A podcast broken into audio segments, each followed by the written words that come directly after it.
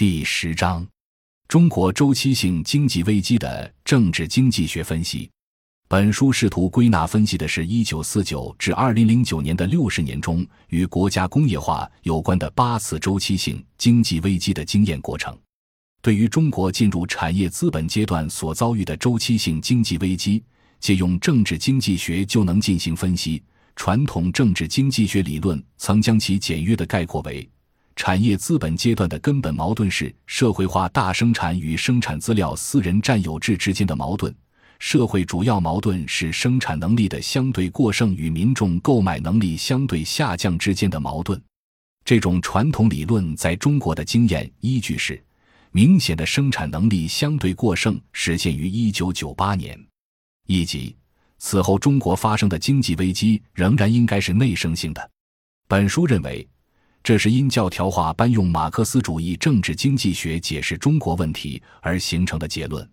因为1997至1998年和2008至2009年的两次经济危机，从发生机制来看，都属于中国90年代中期转向外向型经济为主之后由外部因素诱发的输入性危机。因此，本书将这两次外生性因素所导致的输入型经济危机单独列出来分析。进一步提出的可能有争议的观点是：一九九七至一九九八年以前，中国的工业化进程中发生的六次经济危机，其主因与一般后发工业化国家相同，都是内生性的资本短缺，但中国处理危机的方式却与一般发展中国家大不相同。究其原因。一方面，具有古典政治经济学所揭示的部门资本集团因追求收益最大化而以危机方式向全社会转嫁代价的特征；另一方面，也与中国所处的地缘政治环境和对外引资或全面开放所造成的国家负债密不可分。为此，仍可视为经济全球化条件下发展中国家依靠引进外资进行工业化资本原始积累和产业结构调整，通常都难以避免的代价支付。这两点分别是依据经典马克思主义政治经济学和新马克思主义政治经济学所形成的判断。同样可以用政治经济学和制度经济学来解释的是，经济危机发生时，无论主观偏好如何。中国事实上可以依托其城乡二元结构的基本体制矛盾来分散转移各种经济和社会成本，尽管其间也付出了巨大的代价，但依靠国家内部的为了成规模提取农业剩余而人为形成的二元对立体制结构，还是在总体上维持住了工业化进程的不中断。因为尽管中共向来强调农业的重要和农村的稳定。但诚如许多政治家所愿意承认的，传统的乡土社会是容易稳定的，而现代的城市社会则不容易稳定。在中国，自民国初年以来，内生于工业文明的经济危机总是率先爆发于资本积聚的同时，带动风险集中的城市。危机发生时，对城市乃至工业化进程和社会发展的冲击有多大？取决于城市多大程度上能将危机成本向农村和农民转嫁，因为中国无法像西方那样对外转嫁制度成本和危机代价，所以很多时候不得不为城市而牺牲农村的利益。纵观当代中国六十年的国家工业化史，凡是能向农村直接转嫁危机代价的产业资本集中的城市工业，就可以实现软着陆，原有体制也就得以维持。凡是不能向农村直接转嫁的危机，就在城市硬着陆，也就导致了国家的财税制度乃至经济体制的重大变革。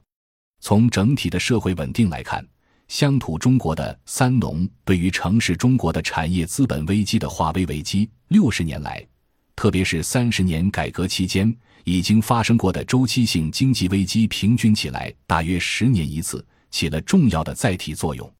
这应该是中国历经多次周期性经济危机而都幸免于发展陷阱之难的内因之一。诚然，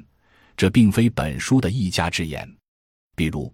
社科院李培林研究员对中苏社会结构的弹性进行了对比。中国与苏东国家相比，除了改革的步骤和目标的巨大差异，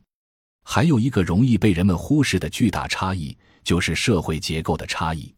苏东国家在改革之前。基本已经实现了工业化，农业也基本完成技术对劳动的大规模替代，社会结构产生了变动的瓶颈和整体的刚性。而中国在改革和发展中，社会结构的弹性很大，社会结构变动具有很大的空间，在基层动作中也存在很大的灵活性。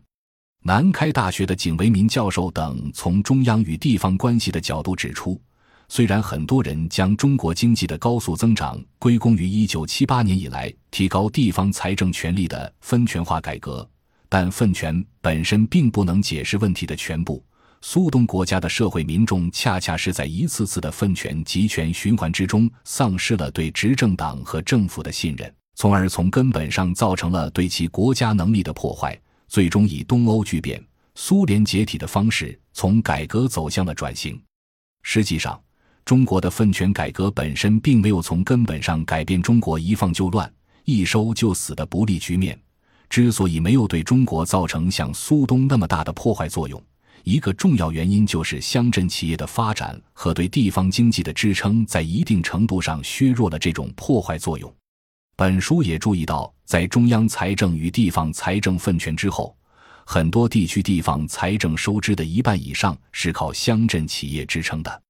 的确，中国因为先有2003年开始的“三农新政”和2006年开始的新农村建设，政府直接向农村大规模连续投资数万亿，才使城乡二元结构体制下的中国农村成为投资和内需的重要领域，得以成功的抵御了2008年华尔街金融海啸诱发的2009年全球经济危机。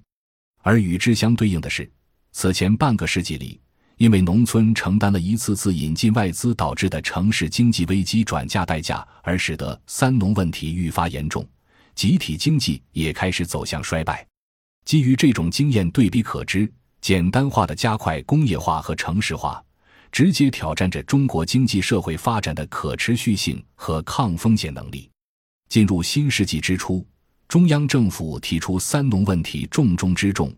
接着出台了一系列惠农政策。史无前例地增加了约四万亿规模的“三农”投入，